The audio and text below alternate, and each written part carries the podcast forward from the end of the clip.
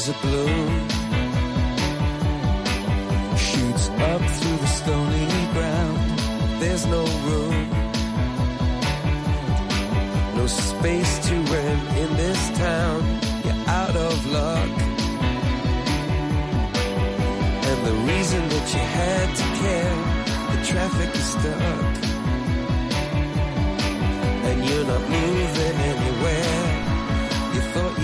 Comienza en Radio María Sexto Continente. Con el obispo de San Sebastián, Monseñor José Ignacio Munilla.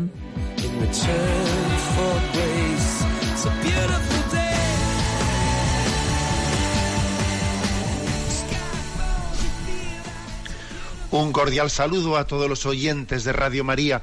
Un día más, con la gracia del Señor, proseguimos este programa llamado Sexto Continente, que lunes y viernes de 8 a 9 de la mañana desarrollamos aquí desde Ra- Radio María España. Una hora antes, en el horario peninsular español. Sé que muchos oyentes también lo hacen en diferido a través de pues de las posibilidades que da el podcast y también el canal de iVox donde se suben los programas. El nuevo orden mundial sustituye la filosofía por la ideología y la religión por la estadolatría. Este breve mensaje, eh, esos caracteres que, que Twitter, que especialmente Twitter exige, pues para poder entrar en una comunicación breve, lo envié, pues comentando, comentando una noticia que desde luego ha sido llamativa y ha sido muy poco comentada, ¿no? Por los medios de comunicación en días anteriores. La noticia era que Canadá anuncia que quitará la custodia a los padres que se opongan a la agenda LGTBI. Ni más ni menos, Canadá anuncia que quitará la custodia a los padres, a los hijos, que no asuman ¿eh? esa ideología de género.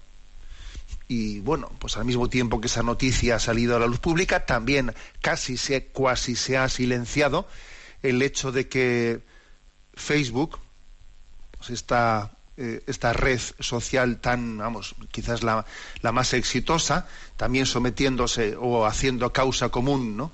con esta ideología de género, ha bloqueado, ha tomado la decisión de bloquear durante un mes, o sea, ha hecho un castigo ejemplar ¿no? de un mes a un politólogo argentino llamado Agustín Laje, el cual es crítico de la ideología de género digamos, un politólogo también que hace sus reflexiones, sus reflexiones eh, antropológicas, ¿no? Entonces, él ha sido castigado durante 30 días a ser expulsado de Facebook, al mismo tiempo que Facebook, los usuarios que somos de Facebook, hemos visto cómo está en estos momentos haciendo su campaña con la bandera, eh, con la bandera mm, multicolor del orgullo gay, etcétera, etcétera. Y este hombre es expulsado, ¿no? La sanción se produce en medio de las celebraciones de Facebook por el orgullo gay, la implementación de su icono y calcamanías en- dentro de la red, ¿no? Este hombre, Agustín Laje, ha explicado que la censura se, dio por publicar en su cuenta de Facebook una respuesta a unas difamaciones que le habían dirigido diciendo que era homófobo ¿eh? y, y misógino. Él respondió diciendo que no estar de acuerdo con la ideología de género no es ser homófobo, etc. Bueno, pues expulsado por un mes de Facebook. Claro que esto no, no es nada comparando con la amenaza de que se quite la custodia de los hijos a los padres que no asuman la ideología de género. Bien, como vemos, se trata de, un nuevo orden mundial en el que se va camino de eliminar en, en nombre del pensamiento único la libertad de primero la libertad de expresión y en el fondo la libertad de conciencia. Es muy serio lo que está ocurriendo y quizás no tenemos la libertad suficiente ¿no? para, para, para poderlo expresar.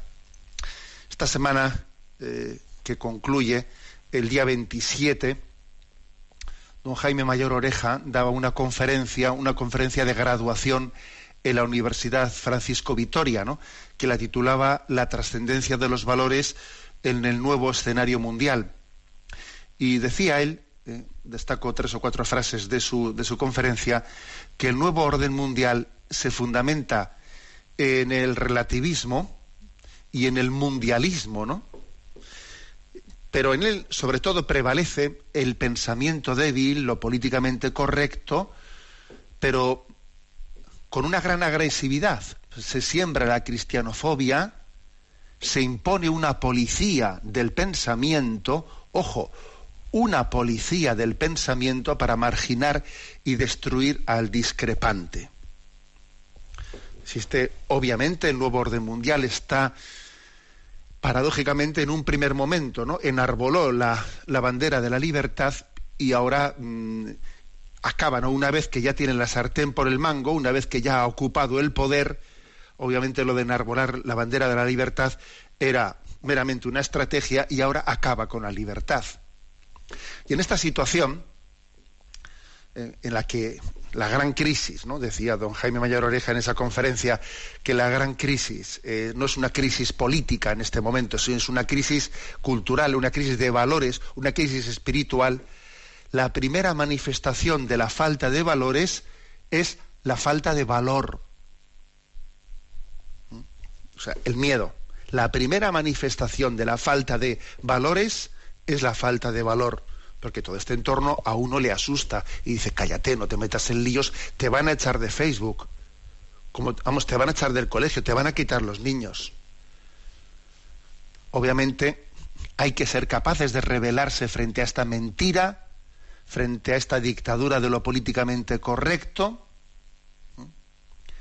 y hay que hacer frente ¿no? a, a esa falsa resignación que puede ser nuestra mayor tragedia. ¿no? que el Señor nos conceda el valor necesario para defender los valores. Porque la defensa de los valores pues va a requerir también de sufrimiento. Remar contra corriente supone abrazar la cruz y tengamos mucho cuidado ¿no? de no hacernos enemigos de la cruz cayendo en, cobardías. En esta, en esta gran batalla ¿no? por, por el reconocimiento de la verdad antropológica, por el reconocimiento de la verdad de la criatura, de la existencia de una criatura que invoca pues la mente, la mente del creador que nos hizo por amor y para el amor. Bueno, pues sirva de, de entradilla esta, esta reflexión en este, en este día 30 de junio. Eh, concluye este mes consagrado especialmente al Sagrado Corazón de Jesús y queremos decir, en vos confío, en ti confío. Sí, confiamos en este corazón de Jesús que es revelación del amor, del amor de Dios a pesar de todas nuestras crisis. El programa Sexto Continente tiene una interacción con vosotros a través de la cuenta de correo electrónico sextocontinente arroba y por si alguno pues hay un nuevo incorporado que sepáis que también pues la cuenta de Twitter, arroba obispo Munilla, el muro de Facebook, que lleva mi nombre personal, José Ignacio Munilla, o la cuenta de Instagram, que tiene también el nombre de obispo Munilla, pues bueno, pues suelen acompañar las reflexiones que, que aquí hacemos. Vamos a ver qué tema he elegido en el día de hoy.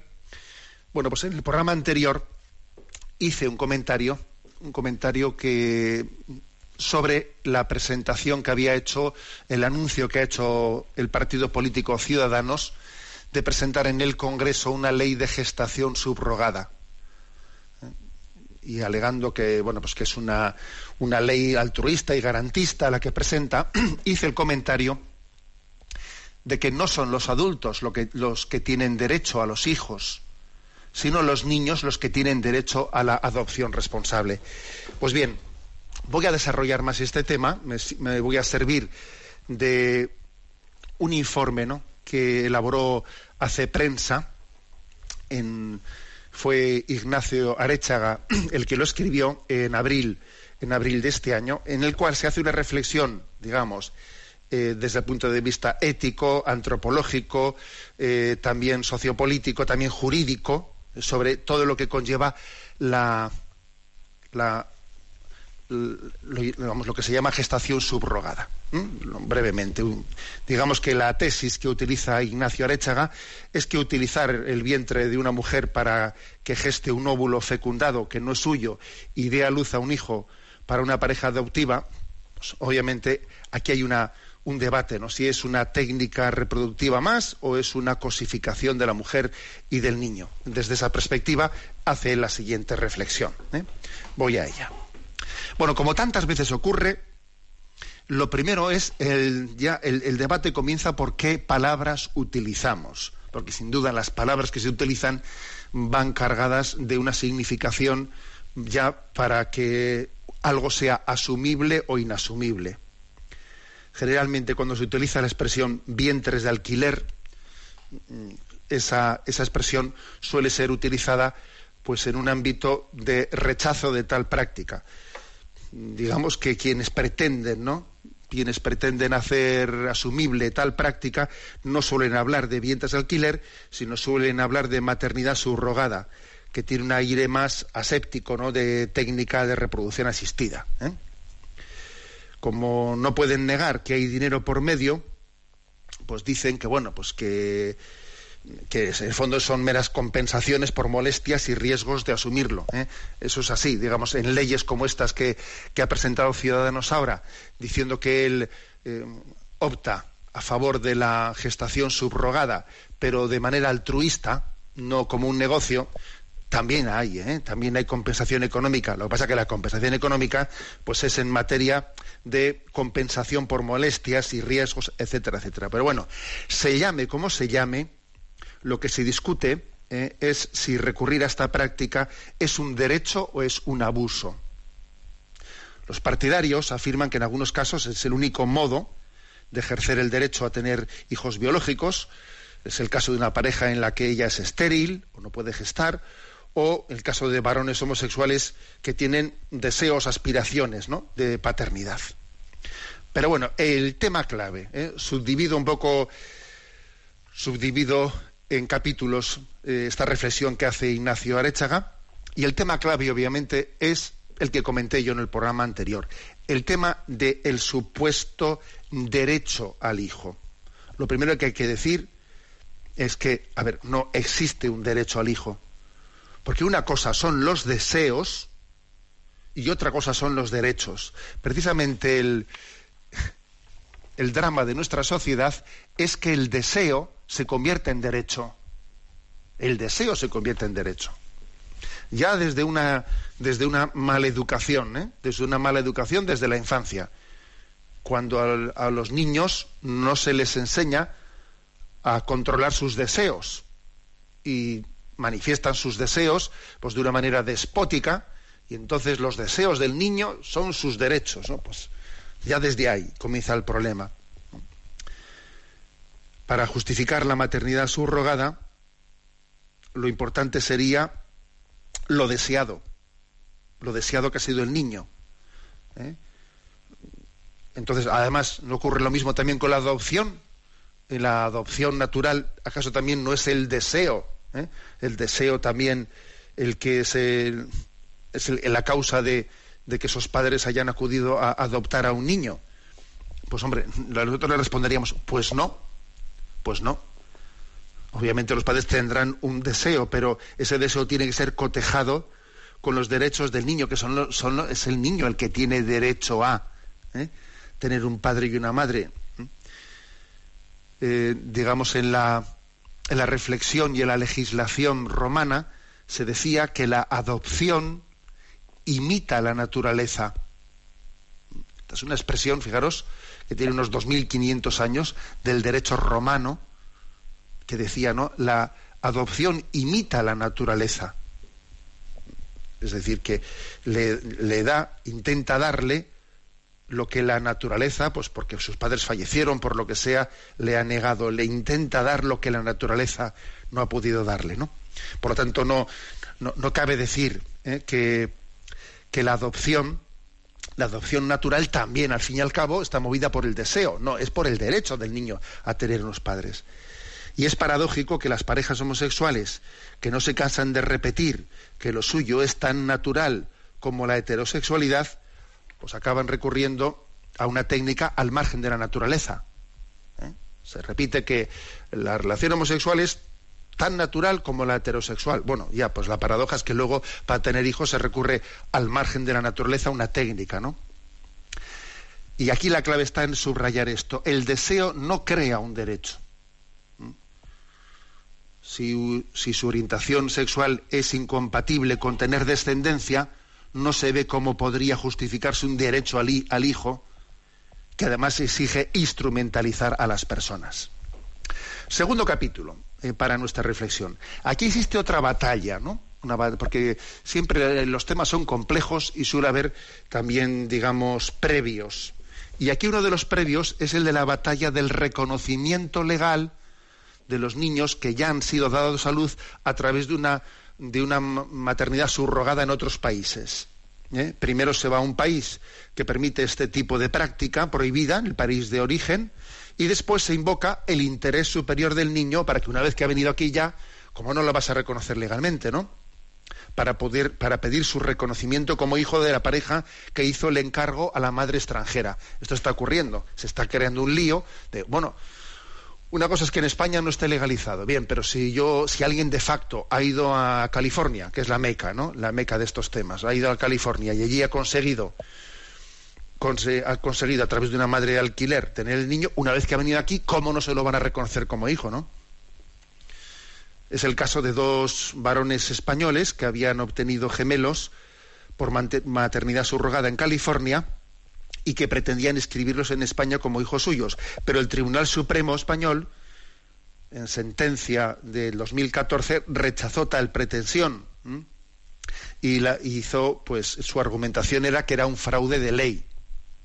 Claro, es que por este camino de los hechos consumados, por el camino de los hechos consumados, pues si España tuviera que reconocer los lazos del derecho de familias legales en el extranjero, pero que están prohibidos aquí, pues por ejemplo, también debería de inscribir el matrimonio del polígamo en función de los intereses de las esposas.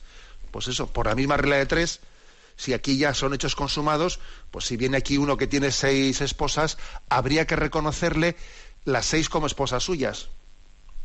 Y afortunadamente todavía no lo hacemos. Vamos a ver cuánto aguantamos, ¿no? Pero digo esto para que nos demos cuenta de que eso de que por los hechos consumados no, no, se puede aplicar. Otra cosa distinta es que ese niño que tiene todo lo que no tiene culpa ninguna, que no tiene culpa ninguna, pues tendrá que tener eh, todo el reconocimiento, todo el reconocimiento que y todo el apoyo por parte del Estado que tiene que tener. Pero de ahí a que haya que inscribirlo como hijo de, no, hijo de no.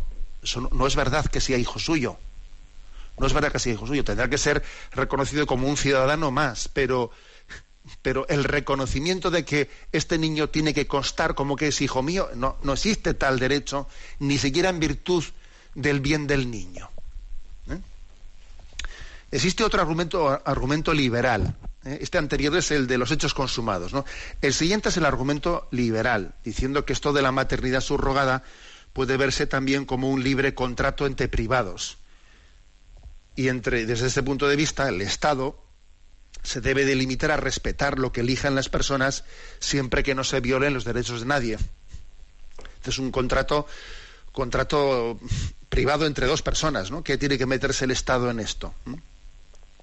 Pero, sin embargo, vamos a ser claros, hay cosas que la ley prohíbe, aunque sean voluntarias y privadas, ¿no? Por ser indignas de la persona. Por ejemplo, la ley prohíbe la venta de un riñón, aunque el comprador lo necesite para seguir con vida y el vendedor pueda funcionar con uno solo. A diferencia de las cosas, el cuerpo humano no solo es un objeto susceptible de compra. Se puede hacer una donación de un riñón, pero no en contrato privado. Eso está prohibido por la ley.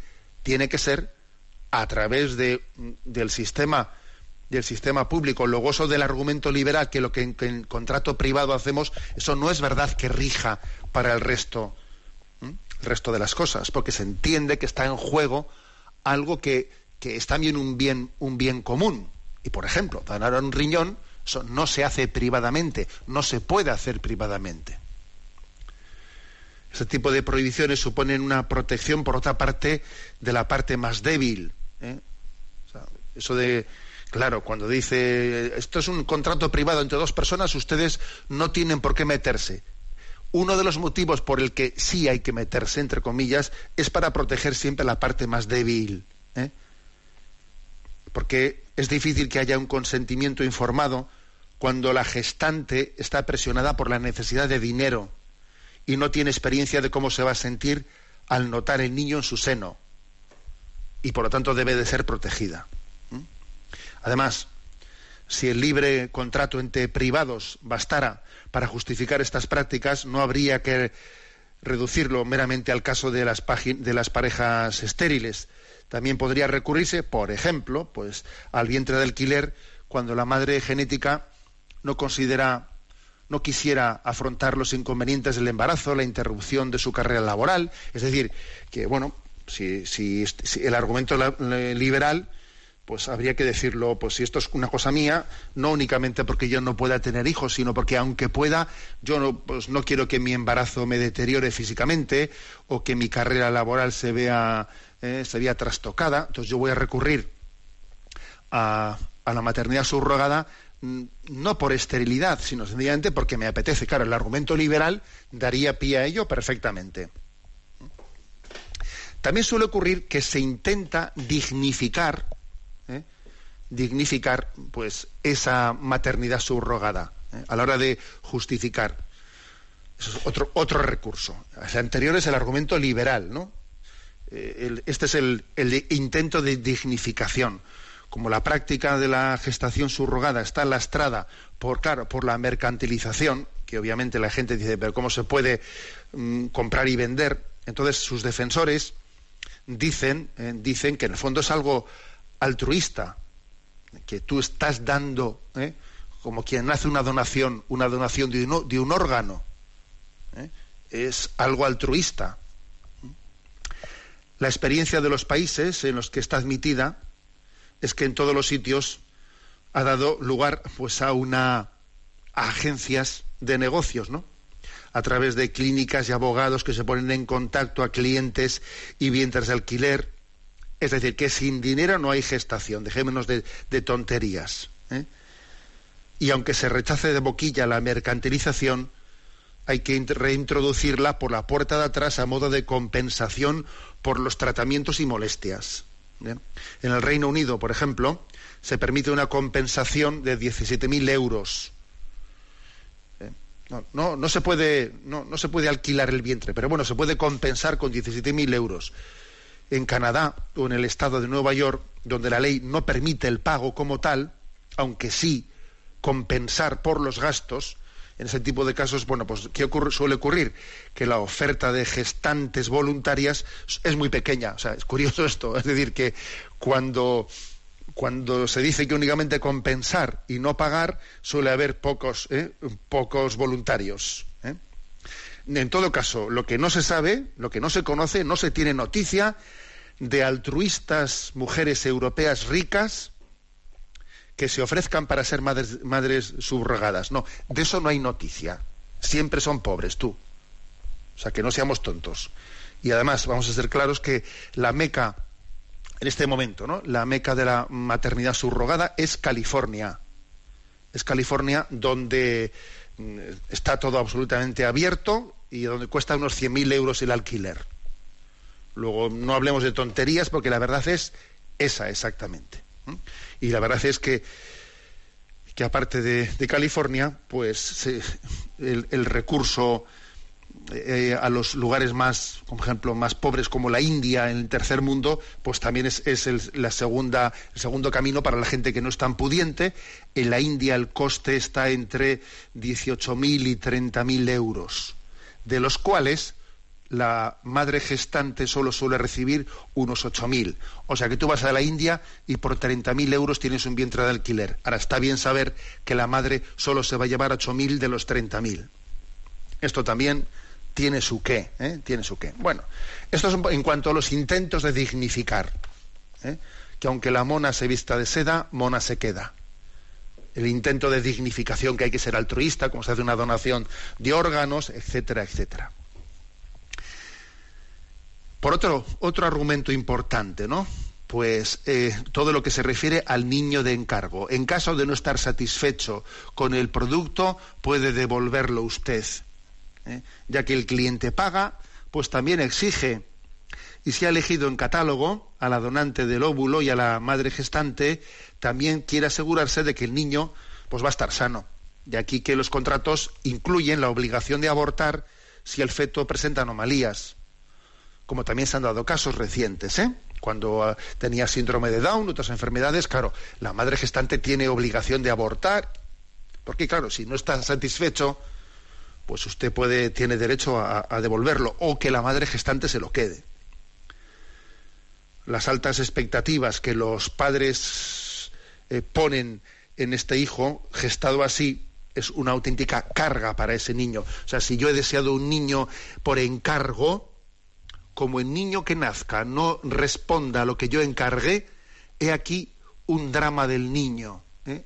el drama de no haber sido, no haber respondido a las expectativas que los padres encargaron. Si esto ya suele ser una rémora, si esto ya suele ser muchas veces, ¿no? Una herida afectiva muy grande, ¿no? En la maternidad natural, no te digo yo, en este tipo de situaciones lo que está, además de este, de este drama, hay que decir que por mucho que se vista de altruismo, se está usando, ¿eh? se está usando del, cuerpo de la mujer. Los, los, partidarios de la maternidad subrogada presentan la tarea de la mujer gestante como un acto de libertad o incluso de amor, pero obviamente todos somos conscientes de que de que la maternidad subrogada rompe el vínculo materno natural que se produce durante el embarazo.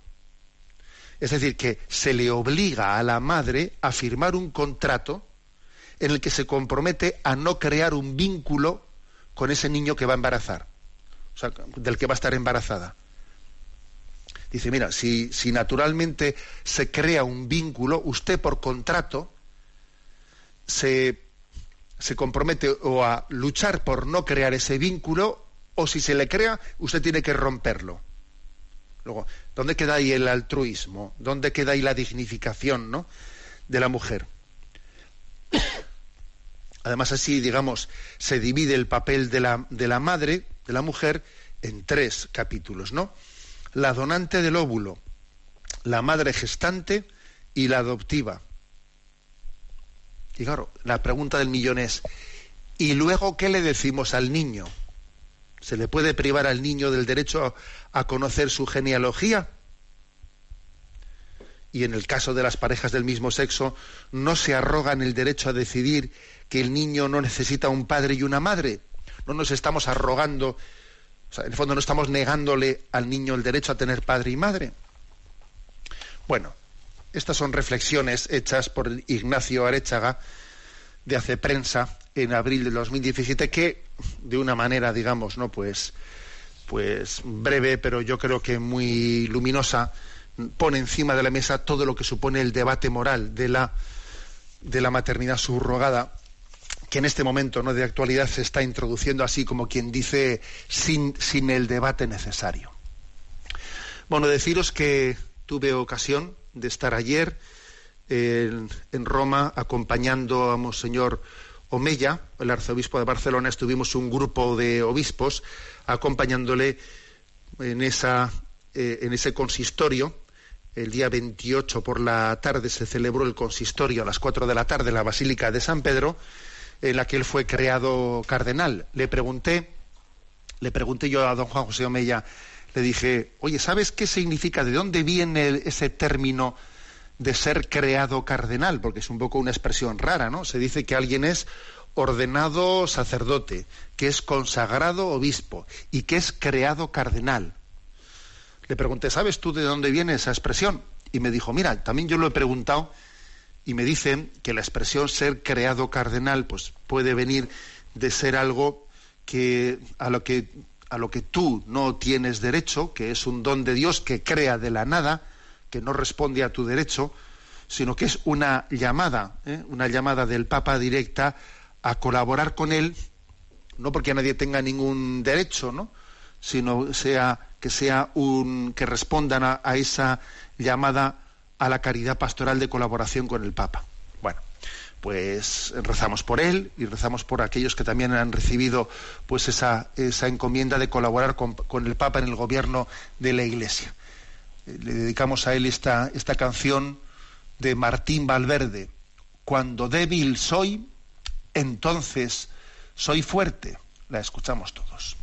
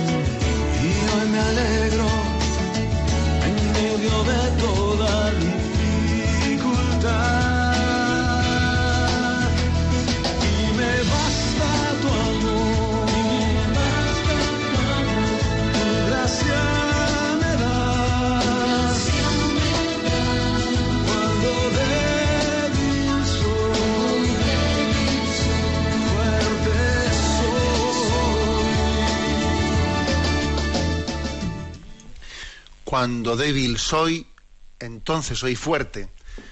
No nos gloriamos de nuestras propias fuerzas, sino que sabemos que el Señor nos ha elegido como instrumentos suyos para llevar adelante esta tarea de la evangelización. Porque cuando soy débil, entonces soy fuerte. Que se nos marque, que se nos grabe bien claro en nuestro corazón estas palabras, ¿no? Para que no estemos seguros de nosotros mismos, sino que nuestra debilidad pues sea instrumento de Dios para que sea para su mayor gloria, ¿no? Y la vanidad no se nos entrometa de ninguna de las maneras. Bueno, este programa de Sexto Continente, como he dicho al principio, tiene una interacción con los oyentes a través del correo electrónico sextocontinente arroba radiomaria.es. ¿eh? A Cristina, que está en la emisora, le vamos a pedir que nos vaya presentando las, eh, las preguntas elegidas esta semana. Buenos Bu- días. Buenos días, monseñor. Adelante. La primera es una oyente que escucha Sexto Continente desde Japón y nos comparte. Estaba escuchando su programa donde habla de los 10 noes en el noviazgo. Cuando llegó al punto de conocer a la familia del otro, me recordó uno de mis mayores miedos cuando era una joven soltera. Siendo hija de padre alcohólico y mujeriego, que en paz descanse, siempre pensaba que nadie se querría casar conmigo y se lo preguntaba a Dios, Señor, ¿quién me va a querer? Dios, en su infinita misericordia, me ha bendecido con un marido bueno y santo que me ha aceptado siempre, a pesar de mi familia. Entonces yo le pregunto, personas como yo, víctimas de nuestras circunstancias y de nuestro pasado, ¿no se debería casar nadie con nosotros? Enhorabuena y gracias por su nueva página web. Bueno, pues lo primero un saludo, ¿no? Quienes nos escuchan desde el otro, desde la otra parte del mundo, ¿eh? por esta, por esta gran potencialidad que tienen las tecnologías de las comunicaciones. Se refiere la oyente a un, a un reciente programa en el que hablé de los diez noes en el noviazgo, ¿no? O sea, de cómo preparar eh, a través de un noviazgo bien planteado, pues el matrimonio. Y uno de esos, eh, uno de esos puntos era la importancia de conocer la familia del novio o de la novia y tener en cuenta ¿no? los límites de, su, de su familia y luego no llevarse sorpresas, ¿no? Entonces, bueno, pues la oyente lo que plantea, pues, pues obviamente está muy bien planteado, porque las cosas, pues hay que matizarlas, ¿no? Hay que matizarlas. A ver, cuando, cuando yo dije en el programa. Que, uno se casa no solo con su novia, pero además también esa novia, no es que se case con la familia de la novia, pero es verdad que tiene que asumir ¿eh? que el novio tiene una familia, que la, que la novia tiene una familia. La clave, la clave está en tener conciencia de los límites ¿eh? y no llevarse luego sorpresas. Pero ojo, eh, yo desde luego no, no, no, quisiera que se extrajese como conclusión el de decir, te tienes que casar con alguien de buena familia. Ojo, ese es mal asunto, es ese argumento. Eso se dijo, se utilizó demasiadas veces ese argumento pues para buscar eso, ¿no? Familias, incluso hasta de mucho dinero. Se ha casado con alguien de muy buena familia. Ojo, porque puede haber una incluso desde el punto de vista ya no, ya no económico, sino moral, una muy buena familia cuyo hijo sea pues un auténtico desastre. Y también hay familias, pues bastante desestructuradas, que tienen hijos, pues oye, que por la gracia de Dios, ¿sabes?, se han escapado de esa desestructuración de la familia Luego, el tener una buena familia, el haber nacido de una familia, entre comillas, eh, pues eh, exitosa o no exitosa, no es garantía ¿eh? de lo que vaya a ser el hijo con el que tú te vas a casar. Ahora bien, lo que sí que es importante, y a lo que yo me referí y subrayo ahora, es que uno tiene que ser consciente de los límites de esa familia y tiene que asumirlos. Y tiene que asumirlos. No puede ir al matrimonio a ciegas de ello y luego que sea objeto de crisis posterior. Como siempre decimos, es un tema que tiene que estar hablado antes del matrimonio y no luego después. O sea, eh, pues por ejemplo, el tipo de influencia que la familia del otro genera dentro de la, de la vida de la pareja. Es un tema que debiera de ser abordado antes del matrimonio con serenidad, fuera de, de calentones, fuera de crisis, porque cuando las cosas se hablan dentro de un chaparrón no suelen estar bien orientadas. Son temas que deben de ser hablados en el noviazgo, pues fuera de, situaciones de crisis. ¿Tú cómo ves que debiera tener, qué tipo de influencia debiera tener la familia mía en ti o la familia tuya en mí? O sea, que eso debe de ser hablado entre nosotros, para que luego no haya ¿eh? sorpresas. Bien, dicho esto, creo que eh, más o menos dejamos la pregunta un poco, digamos, reorientada, ¿no? O la respuesta reorientada. Adelante con el siguiente oyente. Alicia Luque nos comparte, en uno de los últimos programas usted hizo referencia a la importancia de la paciencia y especialmente de la paciencia hacia uno mismo. Y me llamó especialmente la atención porque conozco a una persona que lo está pasando muy mal por su incapacidad para perdonarse a sí mismo, a pesar de haberse confesado muchas veces Mm, de su infidelidad. Su pareja sí que lo ha perdonado y estoy segura de que Dios también, pero ¿por qué no se perdona él? ¿Cómo ayudarlo? Por favor, me gustaría que me diese alguna palabra que pueda ayudar a esta persona. Muchas gracias por su programa. Un saludo. Bueno, puede, puede ocurrir eso, ¿no? Puede ocurrir eso, aunque igual también peor sería todavía el hecho de que alguien que ha tenido pues un episodio de infidelidad en su matrimonio lo minimizase o no le diese importancia ninguna. Sería casi peor todavía, ¿verdad? Pero bueno, el caso este concreto, ¿no? Que, que nos plantea el oyente, pues este conocido que tiene, pues ha tenido, digamos, ¿no? Pues ese episodio que ha sido perdonado por su por su mujer, y aunque él, eh, aunque él ha pedido perdón y ha pedido perdón y ha pedido perdón, está hecho polvo y no se lo perdona a sí mismo y no se lo perdona a sí mismo, ¿no?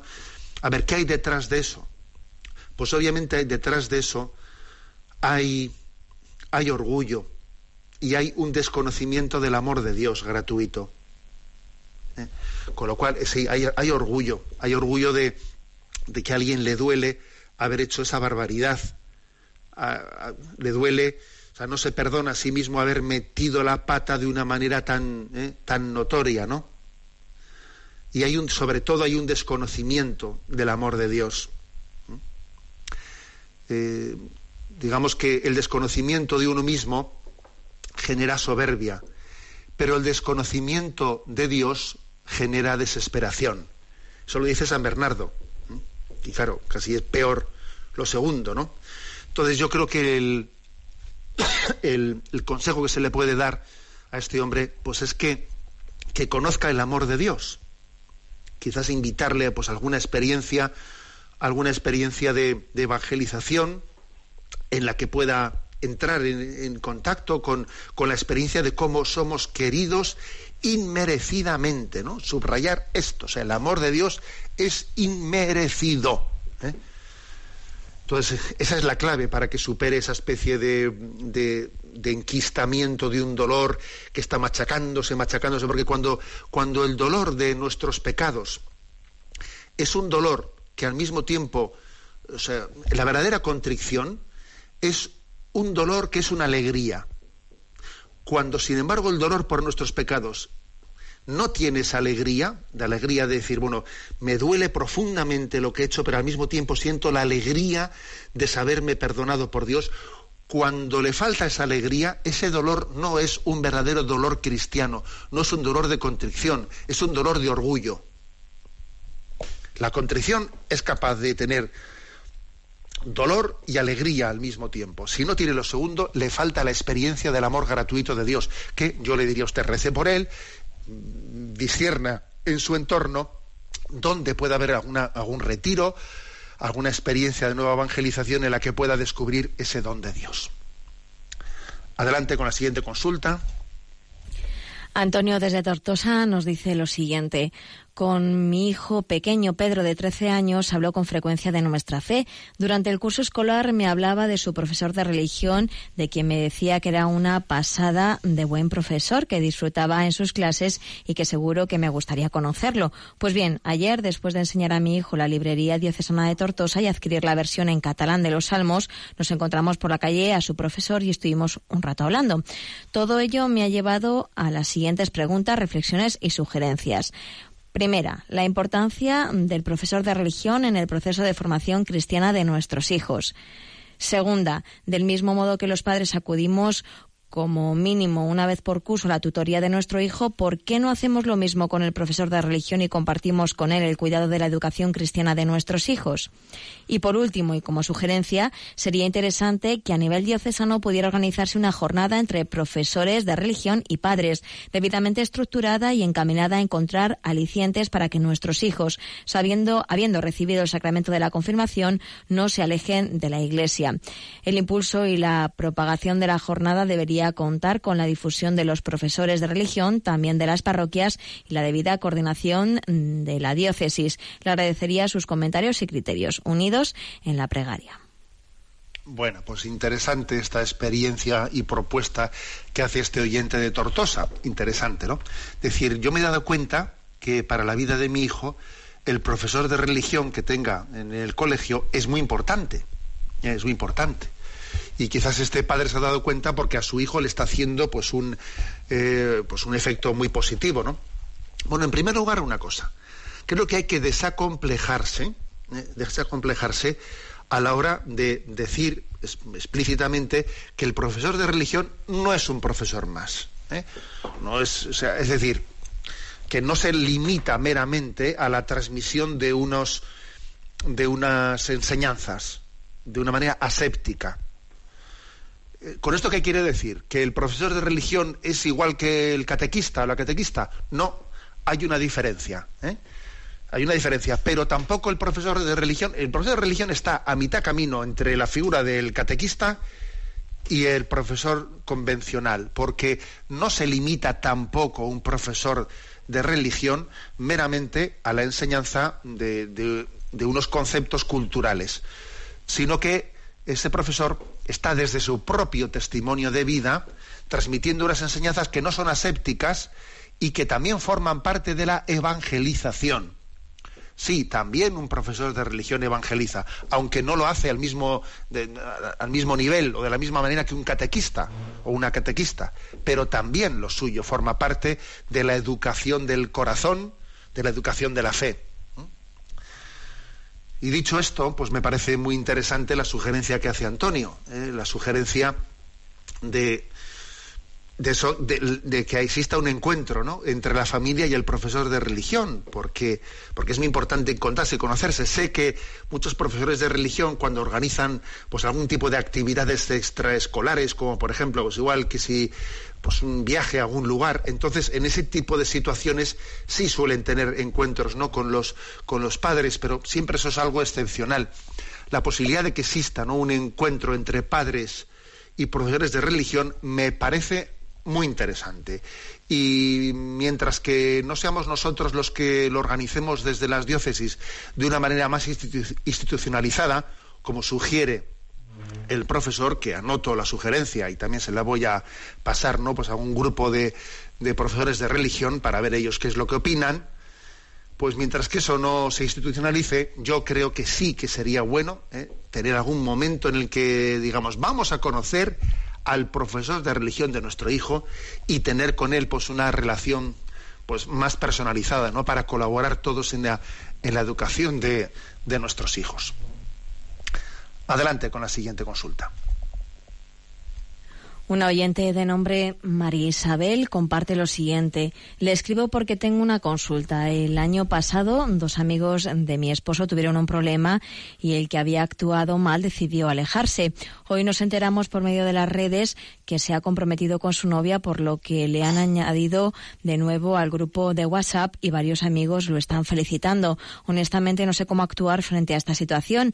Desde que fui novia de mi esposo, este amigo suyo no me terminó de caer bien del todo. Me parece que es un patán que no sabe apreciar realmente el valor que tenemos las mujeres y solamente nos ve como objetos para ser usados, que cada vez que nos enojamos es por falta de sexo y o porque estamos locas. Él nunca ha estado en una relación seria y estable. Dejó la universidad por falta de voluntad y no por falta de oportunidades. Tiene 30 años y no tiene empleo fijo, no tiene una buena relación con sus padres, no valora lo que los demás hacen por él y su vida es un auténtico desastre. Mi esposo y sus amigos lo han aconsejado una y mil veces que madure y que vuelva a estudiar y cambie su vida, pero no quiere hacer caso. Ahora que ha vuelto a contactar con nosotros, nos dice que se va a casar por la Iglesia. Yo personalmente no estoy de acuerdo con eso porque creo que no tiene la madurez ni la estabilidad para formar una familia cristiana como Dios manda. Ya ha dicho que él sí va a hacer despedida de soltero, en referencia a la de mi esposo, que no dejó que le hicieran una como debe ser. Usted entiende lo que digo. Honestamente siento que no puedo alegrarme por algo con lo que no estoy de acuerdo. No sé si felicitarlo, no sé si esperar a que mi esposo lo haga para yo hacerlo, no sé si quedarme callada. Quisiera que me ayudara con algún consejo. Muchas gracias, Dios lo bendiga. Vamos a ver, yo creo, yo creo que igual lo prudente es permanecer, digamos, pues en, silencio orante. ¿eh? A ver, las, las obras de misericordia dicen corregir al que hierra y dar buen consejo al que lo necesita. Pero para poder corregir al que hierra y dar buen consejo al que lo necesita, es importante tener con él una relación de empatía mínima ¿eh? para que eso que se le va a decir pues pueda tener la posibilidad de que sea acogido. Porque claro, si no tiene uno una relación suficientemente cercana y empática con alguien, decirle algo para decirle eres un inmaduro y eres un no sé qué, eso no va a servir de nada. Luego yo creo que a veces lo de corregir al que hierra y dar buen consejo al que lo necesita se tiene que traducir en sugerir que lo haga otro, en este caso quizás su marido, su marido o algún otro conocido de la cuadrilla que quizás ya se lo ha dicho, pero no sería prudente que usted misma, a tener un poco del panorama ¿no? que ha expresado, fuese la, que le corrigiese, le corrigiese. No, porque eso más que una corrección, pues tenía, podría ser pues una especie de estallido. ¿eh? Lo lógico suele ser que cuando alguien vaya a corregir diga, a ver, ¿quién es la persona más adecuada para poder ayudarla? Y esto es muy importante, ¿eh? No solo qué se le va a decir, sino quién se lo va a decir y en qué circunstancia. Acertar el momento, el momento y el lugar y sobre todo la persona adecuada para corregir. Y los demás, pues mira, los demás no no sumarse al coro de las críticas, porque si, si empezamos a criticar y a criticar a las personas, pues es que al final lo que hacemos también es que le va a llegar, le va a llegar un eco de las críticas y se va a poner a la defensiva. Y con eso hacemos poca cosa. ¿Eh? Creo que es importante en estos casos pues tener un silencio orante y en todo caso quizás alguna sugerencia de que alguien que sea la persona adecuada pueda ser la que le diga una palabra, ¿eh? la que le diga una palabra. Bien, antes de dar paso a la siguiente consulta, quiero eh, quiero decir una cosa, he recibido, estoy recibiendo ¿no? muchos correos, especialmente en sexto continente, arroba radiomaria.es, muchos correos de, pues de felicitación, de agradecimiento por la puesta en marcha de la nueva página web multimedia ¿no? en ticonfio.org. Porque la verdad es que es cierto que tal y como ha sido ideada la, página web, da muchas posibilidades de poder acceder a todos los programas de Radio María, pues tantos del, catecismo como del Yucat, como del Sexto Continente, como al tema de homilías, conferencias, eh, redes sociales, a ver, eh, la verdad es que da unas grandes posibilidades. Mm, disculpadme que, eh, pues que tampoco no pueda responder a todas esas correos que, que estamos recibiendo, pero sobre todo decir una cosa, que la verdad es que no es mérito mío esa página web que detrás de ella, como ya dije en la presentación, hay una hay un, pues un número de personas voluntarias que me parece un pequeño milagro el poder hacer una página como esa, pues mm, total y exclusivamente desde el voluntariado, ¿no? Esto yo diría desde el apostolado, porque nosotros más que voluntariado, nosotros la palabra voluntariado le añadimos un hacerlo en nombre de Cristo y para el servicio de la nueva evangelización. Y bueno, pues sin más, eh, agradecer vuestra respuesta y pediros, ¿no? Pues el que sepamos utilizarla y hacer de ello una herramienta, una herramienta más de la nueva evangelización. A ver, adelante con la siguiente consulta. Eduardo Semper nos comparte, estimado obispo, nada más que unas líneas para darle las gracias por lo que usted ha comentado en los programas del 16 y el del 19 de junio. El ofrecimiento de nuestro sufrimiento, de nuestra cruz diaria, nuestro Señor Jesucristo alivia muchísimos a sobrellevar día a día los problemas. En vez de quejarnos tanto por los problemas en el trabajo y en otras áreas de mi vida, voy a ofrecerle esa cruz con toda la humildad que Dios que Dios eh, que pueda a Dios, perdón. Y después de escucharle hoy me he dado cuenta de lo impactante y vanidoso que puedo llegar a ser. Reflexionaré sobre ello para acercarme más a los planes que Dios tenga para mí. Un cordial saludo. Bien, lo que Eduardo nos dice pues es la importancia ¿no? de, saber unir nuestros sufrimientos a la cruz de Jesucristo. Pues sí, me parece que el que él haya percibido esa intuición me parece importante. Voy a contar una, pues una anécdota que también me ha pasado estos días después de, después de que hice ese, ese comentario, ¿no? Me llamó la atención que una persona, una persona me contó un episodio de su vida, un episodio de su vida en el que, bueno, pues fumando una droga, una droga pues tuvo, como se, se dice, quedarse en blanco, ¿no? Perder el conocimiento y perdió el conocimiento, se cayó y al caerse pues se abrió una buena brecha y después cuando ya vino en sí, ya había despertado de los efectos de la droga, ¿no? Pues ah, se vio, pues eso, ¿no? Delante de, eh, pues de en urgencias para coserle, coserle la brecha que tenía, pues por el tortazo que se había dado al caerse, ¿no? Y me contaba esta persona que en ese momento le, le tan arrepentida, ¿no? Arrepentida de la tontería que había hecho, de tomar esa droga, en ese momento de su vida, me contó que tuvo como la intuición, no sé, tuvo como el impulso, ¿eh? el impulso de pedirle a la, a la enfermera, no sé si sería la enfermera o al médico, quien fuere, que le cosiese los puntos, que debían ser unos cuantos, que le cosiese los puntos sin darle anestesia. Y la enfermera le dijo, bueno, si usted si quiere, se puede hacer. Y, él dijo, yo sentí como la necesidad en ese momento de, de ofrecerle a Dios el, el dolor de, de, esos puntos, sencillamente pues, pues en reparación de la estupidez que había hecho, ¿no? De, fumar esa droga, ¿no? Bueno, me llamó la atención, la verdad. Y, y recordé también la película de la misión, esa película famosa de la misión, en la que hay un episodio en el que cuando se le pone una penitencia, ¿no? A uno de los protagonistas, ¿no? Una penitencia de arrastrar todas las armaduras, de, una penitencia que puede llegar a ser hasta peligrosa para él, ¿no? Pues porque arrastrar todas aquellas armaduras que pesaban muchos kilos se convertía en algo peligroso. Hay un momento en el que hay una conversación en la que se dice, oye, ¿por qué no le, por qué no le retiras ya esa penitencia? Porque al fin y al cabo, si mira, es que igual Dios no necesita de esa penitencia, de ese sufrimiento, pero Él quizás sí lo necesite, ¿no? Para sanar su propio, eh, la herida que el, que, el, pecado le ha dejado a Él. ¿eh? O sea, a veces también abrazar la cruz forma parte también de la pedagogía de Dios para sellar nuestro arrepentimiento, para sellar, como para pedagógicamente expresar que verdaderamente nos arrepentimos de, del mal que hemos hecho. Es curioso este aspecto, ¿eh? y lo añado porque soy consciente que la vez anterior, cuando hablé de que todos nuestros sufrimientos ofrecidos voluntariamente a Dios tienen un valor de, de colaborar en la redención del mundo, nuestros sufrimientos no redimen, pero unidos a la cruz de Cristo son redentores. Pero añado también este aspecto que he dicho ahora. Y también son una pedagogía de Dios para sanar nuestro corazón y sellar en él, ¿no? Pues un nuevo momento de nuestra vida. Bueno, tenemos el tiempo cumplido. La bendición de Dios Todopoderoso, Padre, Hijo y Espíritu Santo descienda sobre vosotros. Alabado sea Jesucristo.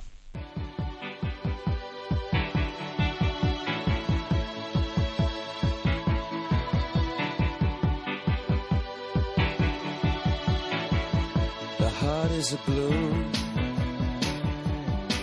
shoots up through the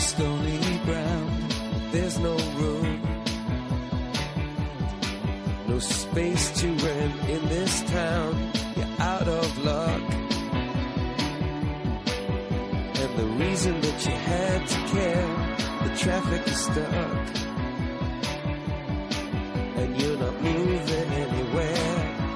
You thought you found a friend. Han escuchado en Radio María Sexto Continente, un programa dirigido por el obispo de San Sebastián, Monseñor José Ignacio Monilla. for grace.